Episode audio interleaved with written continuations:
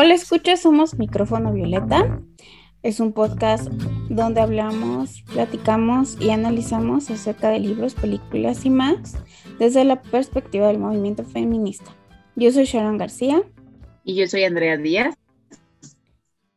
Y vamos a hablar sobre la ley Ingrid. Justo la semana pasada eh, ya pasó de la Cámara de Diputados a ser aprobada pero ahora tiene que pasar a la Cámara de Senadores para que pues ya sea efectiva. Es correcto. Eh, sí le entendía eso. es que de pronto es muy complicado porque se suponía que desde el año pasado ya se había como aprobado, pero nada más en algunos estados, ¿no? Sí, pues es que ese es el asunto, ¿no? Como que en unos lugares dicen, no, pues sí, y en otros dicen, no, pues no, no afecta tanto, o es tan importante, ya sabes, México mágico. México mágico, correcto. Pero bueno, ¿de dónde viene esto? Hace dos años, más o menos, el 9 de febrero de 2020, sucedió el feminicidio de Ingrid Escamilla. Lo que traspasó o lo que se hizo que se hiciera famoso este caso fue que la Procuraduría, bueno, los los policías que encontraron el cuerpo y se empezaron a hacer cargo, filtraron a, redes sociales y a noticieros fotografías del estado en el que se encontró el cuerpo de Ingrid. Entonces, esta es una situación sumamente delicada porque se revictimizó a Ingrid.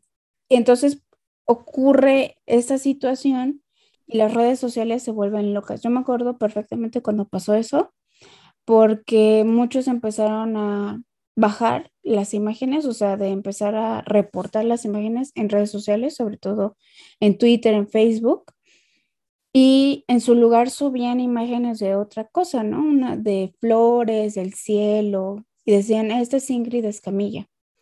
Y le solicitaban a la gente que si les llegaban estas fotos del cuerpo de Ingrid, pues reportaran a quien sea que las haya compartido y detuvieran su distribución, ¿no? Más que nada fue esta situación de que de por alguna razón se filtraron las imágenes que debieron de ser muy escabrosas y muy, pues sí, muy horribles la verdad es que yo no las vi, pero eh, lo que sí es que muchos empezaron a hacer esto, incluso gente, ilustradores, bueno, ilustradoras, artistas, empezaron a hacer retratos de Ingrid tomando sus fotos de redes sociales y tratando, ¿no? De distribuir más bien esa otra imagen, de recordar a Ingrid como una mujer, como una persona, y no como esta, pues sí, como esta situación de de víctima, ¿no? De, de alguna manera, no sé cómo decirlo, pero como de despojo. Sí, bueno, ahí también tendríamos que, o, sea, es que yo creo que en algún momento van a decir, ay, ¿por qué solo a las mujeres y solo a los niños y así? Bueno, pues porque lastimosamente estos animales pues no van a exhibir fotos de hombres que sean asesinados en situaciones tan vulnerables como de repente estamos las mujeres, ¿no? Y que de repente les parece como algo, no sé si gracioso, no sé si... La verdad es que sigo pensando, ¿qué tienes en la cabeza como para hacer algo así, ¿no? O sea, sobre todo porque, pues, güey, la familia está viviendo un asunto bien complicado.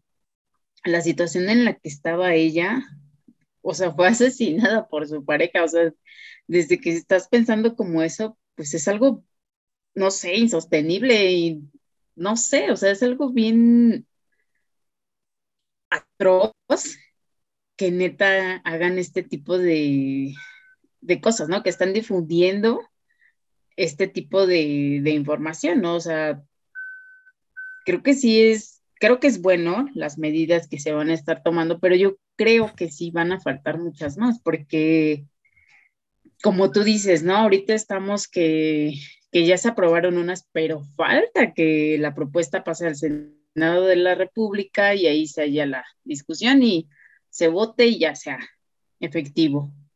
Y en ese sentido, pues yo creo que también tendríamos que estar ahí como pendientes de que las cosas sucedan, ¿no? Porque pues luego se olvidan y no sé, este, este tipo de cosas yo creo que siento que sí es... Ay, bueno, no sé, a mí los asesinatos y esas cosas sí me... Creo que todavía no tengo la sangre tan fría para ver esas cosas, no sé. No sé, me... El solo pensar que tienes la sangre para reproducir estas cosas y compartirlas y estar haciendo mofa de esto, yo creo que es algo muy delicado y habla también de la conciencia que tenemos como seres humanos, ¿no crees? Sí, aparte, bueno, en general, yo creo que en general, pero sí que particularmente México somos un país en donde la nota roja es oh, tiene un gran público tanto de hombres como de mujeres. Este, estas situaciones de hombre atropellado, hombre calcinado, pareja balaseada o baleada, perdón, son como muy recurrentes en, en las noticias, ¿no? Y es muy fácil ir a un Oxxo o ir caminando enfrente del puesto de periódicos y encontrarte uno de estos periódicos de nota roja.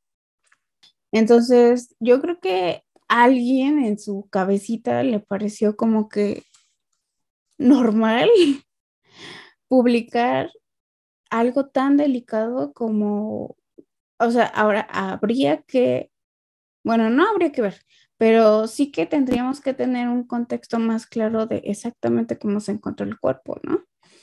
Qué bueno que no, o sea, sí, la verdad, qué bueno que no, pero sí es muy, sí es muy fácil para el pueblo mexicano encontrar este tipo de fotografías muy a la mano, de X situación, ¿no? De el caníbal de no sé qué, ¿no? El feminicida, el monstruo de el bla, bla, bla. Es muy fácil encontrar ese tipo de fotografías.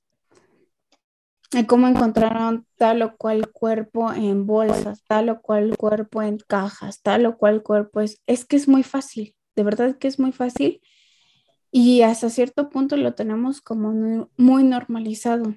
Entonces aquí la situación sí es que más bien el público en general, sobre todo mujeres y sobre todo, pues sí, grupos feministas levantaron la voz y dijeron, aquí lo que está pasando es que estás revictimizando a Ingrid.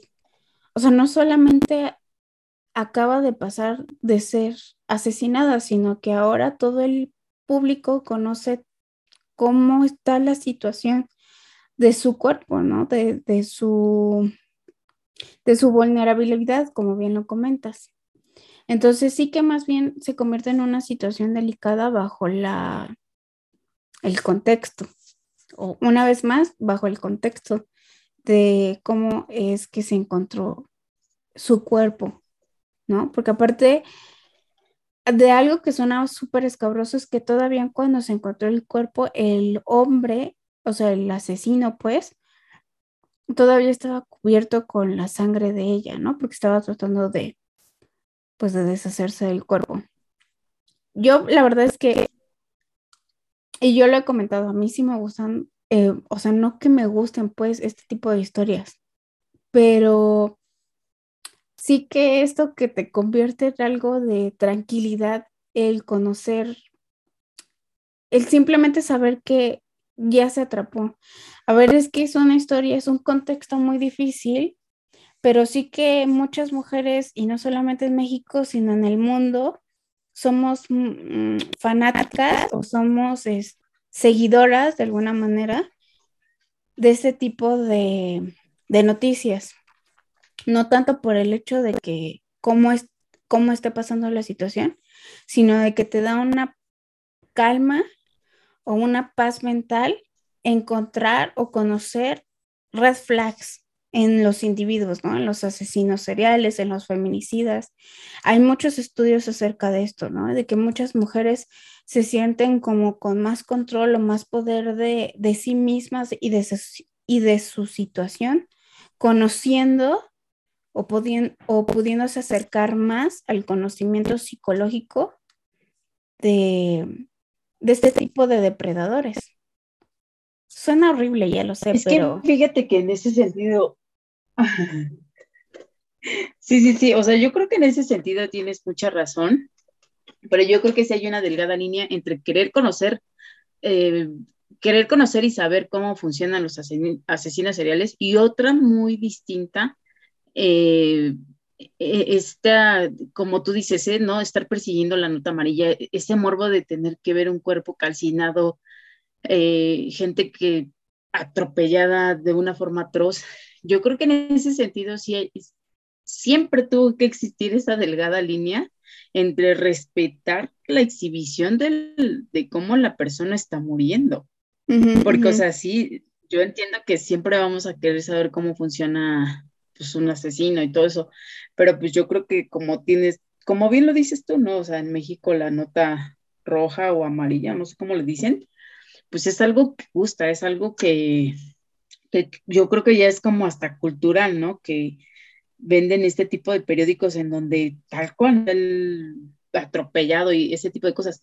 Pero yo creo que con este tipo de reformas, pues ya, güey, o sea, ya agarras la onda que hay casos en los que sencillamente, yo creo que posición de votos porque hay gente que es muy sensible y, y, justamente se perdió esa, esa delgada línea entre el respeto al, pues a la persona que lo padeció, no sé. Ese es mi muy particular punto de vista, ¿no? Pensando también en este derecho a la privacidad que tenemos, no sé cómo es que, no me he dado la tarea, fíjate, de investigar eso hasta ahorita que estamos hablando de esto, de cómo es que esas, esas fotos se pueden exhibir, porque en realidad, pues, no sé, a lo mejor porque yo soy más sensible o más, este, como que sí me, como que veo ese tipo de cosas y siento como el dolor y es como, ¡ay! No, no quiero ver, no quiero ver. Este, pero justamente por esto yo creo que sí se perdió esa delgada línea entre, pues sí, ¿no? El respeto al, a la persona que ya está ahí, sea como sea que esté, ¿no? O sea, yo creo que siempre tuvo que haber una, un respeto a esta privacidad, ¿no? Si la persona o los familiares, no sé, ¿no? A lo mejor se gestiona así, si el familiar dice, oye, sí, pues acepto que lo pongan, está bien, ¿no? Pero si no, o sea, pues cómo se gestiona, ¿no? Afortunadamente ahorita pues ya se va a reformar sobre una ley, ya no van a existir ese tipo de cosas en situaciones, digamos, mal vulnerables en donde tú estás siendo asesinada y estás muriendo de una forma pues atroz y está siendo revictimizada, ¿no? O sea, creo que sí, en ese sentido, pues para eso están las leyes, ¿no? Y por eso, pues como sociedad estamos evolucionando justamente para, pues para entender que lo que no está mal se tiene que reformar y, y pues tenemos que estar ahí, ¿no? Sin, sin olvidarnos, porque ya sabes, también aquí se te olvida y también el pinche Senado ya se le olvidó. Sí, yo creo que justo estas leyes, esta ley sobre todo, o sea, esta reforma, no se ha olvidado porque sí que no solamente gente, o sea, senadoras, diputadas que están como detrás de la ley, sino que también muchas asociaciones feministas, eh, pues como tú dices, ¿no? Tratando de que no se olvide y que, y que se cumplan. Ahora aquí la situación es que para la reforma pasa lo mismo que con la ley Olimpia. No solamente es una situación de para las mujeres, o sea, todo, todos los cuerpos, todos los, eh, ¿cómo se llaman? cualquier proceso que está abierto no puede ser divulgado. ¿No? Ninguna imagen, ningún video, ningún nada. Ahora, va, que vaya a tener como un especial punto o como algo mucho más sensible en caso de que la víctima sea mujer o sea niños o una persona con discapacidad, bueno, eso es aparte, pero sí que cualquiera de estas leyes, tanto la Olimpia como la ley Ingrid, es para todos, o sea, y eso, y eso creo que es muy importante destacar.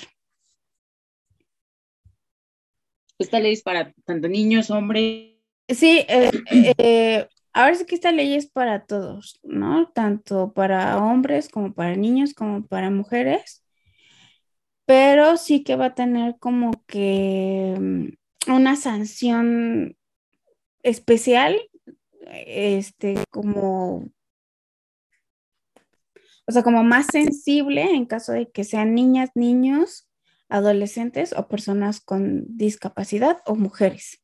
O sea, de todas maneras está, o sea, incluye que sean hombres también, ¿no? Pero, pero sí que va a ser triplicada la sanción en caso de que sean de mujeres, niñas, niños adolescentes o personas con discapacidad la, información que se llegue a, entre comillas, filtrar, ¿no? O sea, ya que sea difundida, reproducida, distribuida, publicada, bla, bla, bla.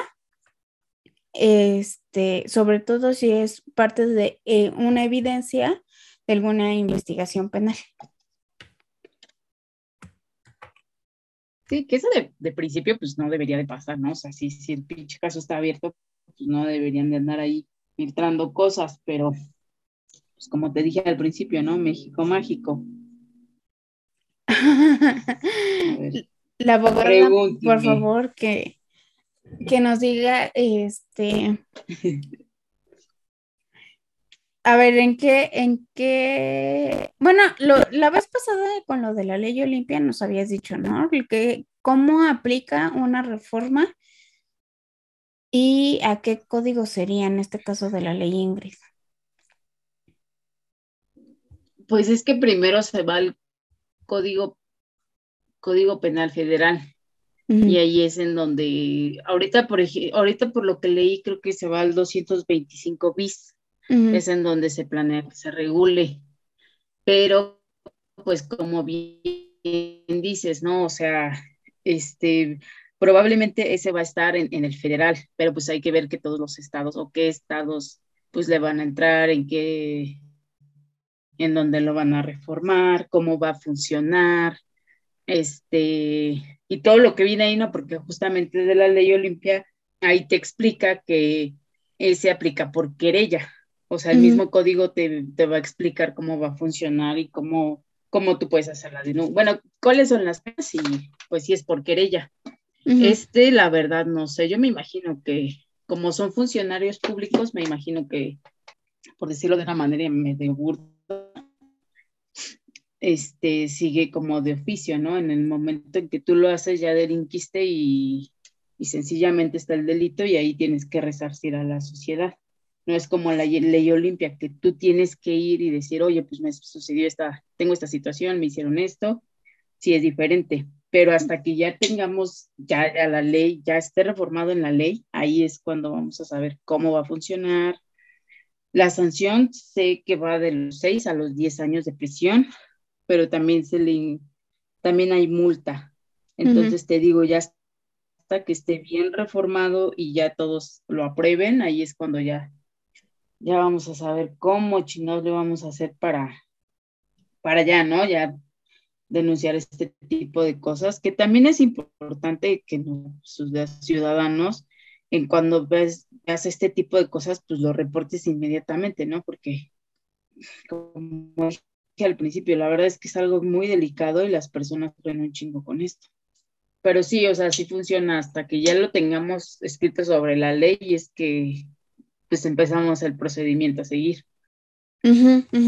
Sí, claro. Entonces aquí, pues lo que concibe el, delito es cualquier, cualquier funcionario, cualquier servidor público que fotografíe, copie, filme, auto, audiograve, videograve, reproduzca, difunda, entregue, revele, remita, comparta, distribuya, publique, transmite, exponga, oferte, intercambie o comercialice imagen, audio, video, documento, información, indicio también, evidencia u objeto alguno relacionado con alguna investigación penal. O sea, en el momento en el que hagan cualquiera de estas cosas, ya se, ya se cometió el delito. Es un poco como lo que platicábamos también de la ley Olimpia con esta Just Stop, ¿no? O sea, es que de pronto ella no entendía o no quería entender, o sea, sea como que no entendía por qué, por qué ella estaba cometiendo un delito, ¿no? Si ella no lo había grabado, pero simplemente el hecho de tenerlo ya era parte del delito, ¿no? Y de igual manera aquí el hecho es que, pues aunque se lo haya enseñado al, al vecino o el hecho de que lo haya compartido en una red social o que le ponga precio también a ese, a esa, a ese documento, incluso aunque no sea el video con la imagen explícita, pero que sea un documento. Y sabemos que este tipo de documentos son bien delicados porque son bien gráficos también, ¿no? Es como que viene ahí santo y seña de lo que, de cómo se encontró el cuerpo o de cómo se encontró la escena del crimen o de cómo, la, o sea, también es bien gráfico. Entonces el chiste es que aunque tú no estés dando una imagen, la información puede venir de un documento. E incluso si no hay una evidencia, ¿no? El chiste es que si tú compartiste un indicio, ya eso también es parte del, del delito.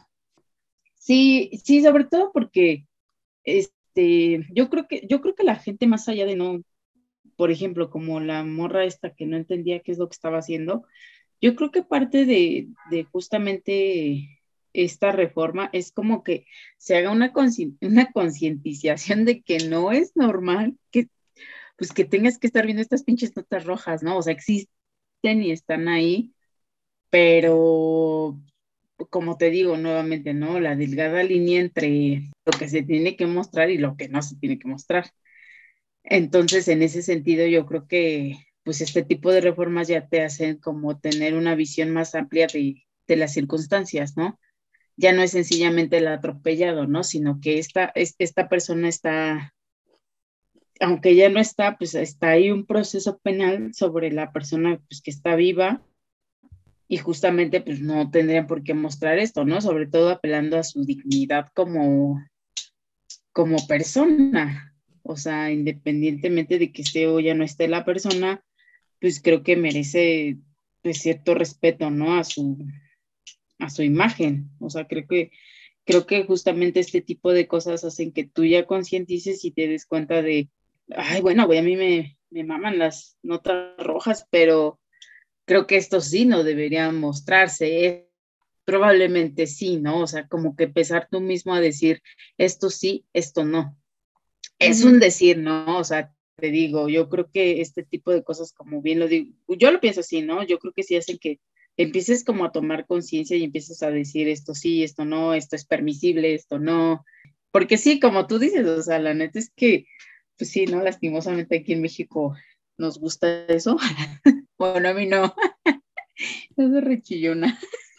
Ah, sí, te digo, o sea, al final, por ejemplo, yo no me considero una persona morbosa. O sea, yo personalmente no me considero una. Yo, por ejemplo, sí me pasa, ¿no? De que vas en el taxi y bueno, antes cuando agarraba taxi, pero me pasaba muy seguido que el del taxi en, en el alto se quedaba a comprar el gráfico y ya no sabía si lo compraba por las chicas sin ropa o por qué rayos, ¿no? Y, y, es como, y es como muy chistoso, ¿no? Que se, que se junten ambas cosas en revistas como esta, ¿no? Por un lado tienes a chicas semidesnudas prácticamente en la primera página y en la misma página tienes a un decapitado, yo qué sé, ¿no? La verdad es que sí son situaciones bien delicadas. Yo me, a mí me da risa, pero porque me río de nervios. Pero sí que es una situación muy delicada, ¿no? Y, yo, por ejemplo, soy muy fan de, y tengo así mi rutina de, de la semana de escuchar dos, tres canales de YouTube, dos, tres podcasts con esta temática, sobre todo de asesinos seriales. Y que la mayoría de estos asesinos seriales, sobre todo los muy famosos, suelen ser, o sea, suelen, suelen ser feminicidas, ¿no? Suelen ser personas que matan a mujeres, como Ted Bundy, como pues no sé, ahorita no se me ocurre otro, pero sí que es muy sí que es muy común, ¿no? Y dices, güey, hubo alertas todo el tiempo, ¿no? De estas personas que tenían a sus parejas, a sus familiares, a sus vecinos, y hubo alertas y no las vieron. O sea, muchos de estos como que reincidieron, ¿no? Salieron de en algún momento de la cárcel o mostraron alguna actividad violenta o eran personas violentas en general. O sea, no estoy diciendo que todas las personas violentas puedan llegar a ser asesinos, que sí, red flag, pero, o sea, al final sí que necesitamos justo este tipo de información y, y qué importancia tiene que tengamos esta información. O sea, por ejemplo, la serie esta de Netflix de Mindhunter, basada en el libro de Mindhunter, la importancia que tenía que la, que la gente conociera las dinámicas de los asesinos en serie, era también para recabar fondos monetarios para poder seguir la investigación. Entonces, sí que sí que es importante cuando se hace de manera seria. A lo que yo voy es que sí que necesitamos esa información. Sí que necesitamos entender las mentes de los psicópatas, por ejemplo. Sí, obviamente, o sea, eso siempre va a ser como pues, bien importante que, que estés documentada de cosas que a lo mejor no te gustan, pero que son necesarias, ¿no? O sea, a mí la neta es que sí no me gusta ver luego esas cosas porque la neta sueño feo, la neta no la paso muy bien, la neta siento que me están lastimando a mí. en general la paso muy mal, sí, la neta sí la paso muy mal. Pero sí es importante, o sea, al final como tú dices, este, en ese tipo de series ves los comportamientos de las personas en las que te puedes dar como, bien dices, ¿no? Hay tus banditas rojas y decir, ay, como que algo no está muy bien aquí, o como que esto ya lo he visto en algún lugar y no está bien. Y ahí es justamente en donde empiezas como a saber qué está bien y qué no está mal, o sencillamente decir qué puedes permitir y qué no deberías de permitir. O sea, en ese sentido creo que sí tienes toda la razón. O sea, obviamente es importante conocer y documentarte sobre este tipo de cosas, pero siempre tener la conciencia de, pues de, de marcar esos límites hasta tú como persona, ¿no? De decir esto está bien y esto no. Pero sí voy a, voy a ver My Hunter. Sí, te digo, a mí me gustó muchísimo. La verdad es que me tardé mucho en verla también este, varios podcasts que escucho y así, eh, lo recomendaban una y otra vez y la verdad es que tardé, tardé mucho tiempo en llegar a, a meterme al 100% en Mindhunter, pero sí que entiendes muchas otras cosas del otro lado, o sea, no solamente es como la información que se recaba, sino quién la está recabando y qué está pasando también con la mente de esas personas que tienen que ir a ver a estos asesinos y que los tienen que entrevistar.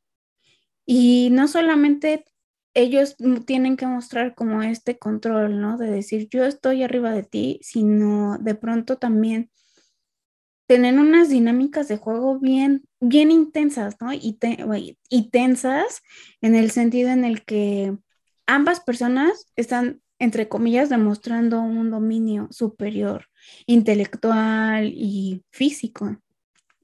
Entonces, la verdad es que sí, es una situación muy tensa, pero sí que nos muestran muchas, muchas estas cosas, ¿no? Al final, no somos una sociedad que estamos aprendiendo a lo que tú dices, ¿no? A delimitar puntos, a decir, ok, permitimos esto los últimos 100 o 300 o 500 años, pero pues sabes que ya no está chido, ya no está bien porque nos está haciendo daño como sociedad.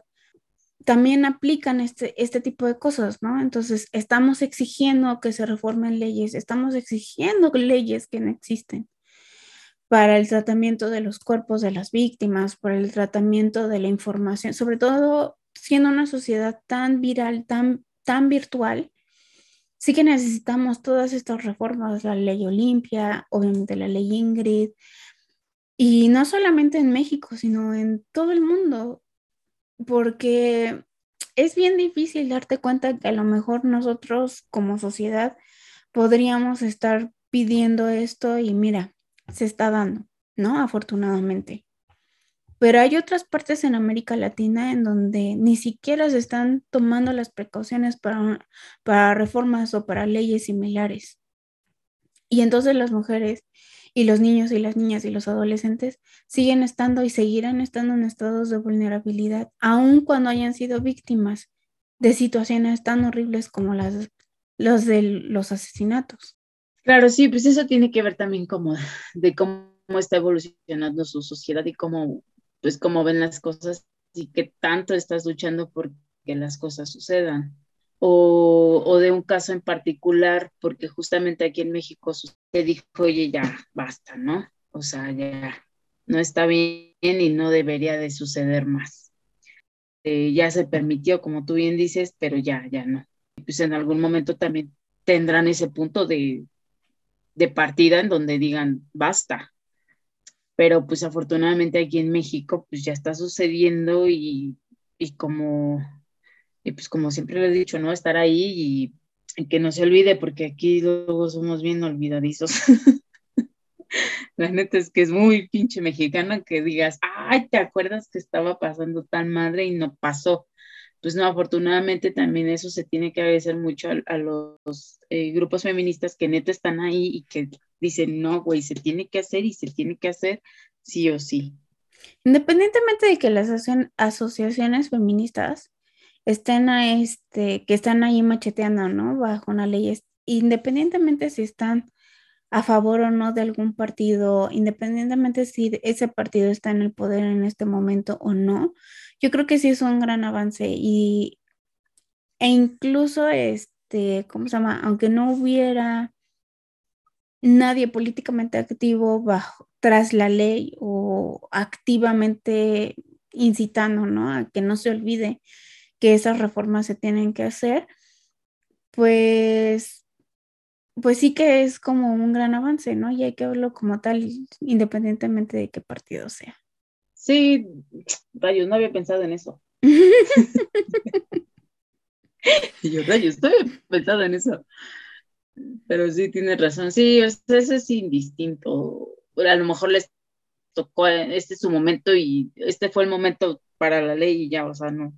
Sí, no, no tendré que ver quién está en el poder o no. No, pues eso, eso sería todo en este episodio. No sé si hay algo más que tú quieras comentar. No, ahora sí no, ahora sí ni he visto películas. no tengo nada para recomendarles. Hoy sí, estos días he tenido mucha tarea, pero voy a ver Mindhunter a ver qué sale. Sí, o sea, yo creo que Mindhunter. Si Mindhunter es la tarea, es este, obviamente también lo recomendamos la semana pasada, pero sí que independientemente de que este no es de pronto el episodio para ese tema, pero sí que Inconceivable una vez más podría entrar aquí por el simple hecho de que las policías son las que retoman todo, pues toda la línea de investigación, ¿no? Y que deben aplicarse, por ejemplo, en Estados Unidos, la situación por la cual no se pudieron comunicar antes ellas fue porque eh, entre estados no se comparte la información. Entonces sí que aprendemos también este tipo de cosas, ¿no? Justo porque ellos como que lo tienen mucho más cerrado. Pues sí, en teoría no, tendrían por qué. Ajá, es que en teoría no tendrían por qué compartir o publicar así porque pues es o sea, vamos, está, está, está abierta, es una carpeta abierta, no tendría por qué pasar esta situación, ¿no? Pero sí, hay un podcast que se llama Crímenes Reales, se llama Fausto, nada más es una temporada hasta donde yo sé. La voz es de también Alcázar y toca eh, la primera temporada un crimen real que pasó en Ecatepec, en el Estado de México. Entonces, de igual manera, como que empiezas sin saber exactamente qué pasó, sino cómo aparecieron los cuerpos, ¿no? En este caso es una familia. Y cómo es que empieza la línea de investigación y cómo llegan a la conclusión de exactamente qué fue lo que pasó. Entonces sí que también te da un panorama muy, no muy amplio, pero sí que te da un panorama de cómo funciona la policía mexicana pues no solamente para tener los contextos de la policía gringa, que al final pues aquí van y viene, sino también de cómo funciona, ¿no? La policía, la policía en México sobre todo con este caso de crímenes reales, porque sí que tenemos como mucha historia y muchas cosas, y tenemos criminales en México. O sea, es que algo que tenemos que entender es que no solamente los asesinos seriales o los feminicidas solamente ocurren en Estados Unidos, o sea, en México hay muchos, de verdad hay muchísimas historias. Entonces, a lo mejor la diferencia es que nuestro territorio, el territorio mexicano, no es de la misma dimensión que el territorio de Estados Unidos. Y por otro lado, pues sí, ¿no? De enfocarnos en evitar revictimizar a, a las víctimas, valga la rebusnancia, y, y, enfocarnos, ¿no? En encontrar soluciones a, a que ya no sucedan este tipo de crímenes o que si suceden, pues que podamos tomar y que, o sea, que haya las herramientas tanto legales como físicas, es decir, que existan prisiones seguras, que no vuelvan a salir, ¿no? Que no, que, que no los dejen libres, ¿no? Todas estas situaciones son a partir de estos casos y tenemos que analizarlos de esa manera y pedir soluciones como sociedad. Sí, pues es que así funciona, ¿no? así, así como lo concluyes, tal cual es, ¿no? O sea, estamos evolucionando de esa manera en que tenemos que tener soluciones efectivas a los problemas, a las problemáticas actuales. Y pues ahorita ya se está dando, entonces, pues yo creo que muy, muy bien. No lo pudiste terminar mejor, Sharon. Eh, nos escuchamos en el siguiente episodio, Iván en el siguiente episodio. Sí, fue un gusto platicar contigo el día de hoy. Ah, tenemos un proyecto, pero ya les estaremos contando después. Ah, sí, les va a gustar. Sí. Nos encantan las sorpresas. Yay. Pues bueno, Andy. Nos escuchamos en el siguiente episodio. Muchas gracias y que tengas un muy lindo jueves. Sí, tú también te iba a decir ombligo de semana y no es cierto, ya no es ombligo de semana. No, yo también extraño los ombligos de semana, pero no nos daba tiempo de editar. Tristemente. Pero bueno, que pases muy bonito jueves y pues por último, pues síguenos en redes sociales, estamos en Facebook, Instagram, Twitter como arroba micrófono violeta y en las plataformas de podcast, incluyendo Google Podcast, Apple Podcast, Spotify, eBooks, Amazon Music, etc. Si, si les gustó nuestro episodio, compártanlo y también nos pueden calificar en Spotify. Es correcto. Pues ahora sí, nos escuchamos después. Gracias, Andy. De nada. Bye. Bye.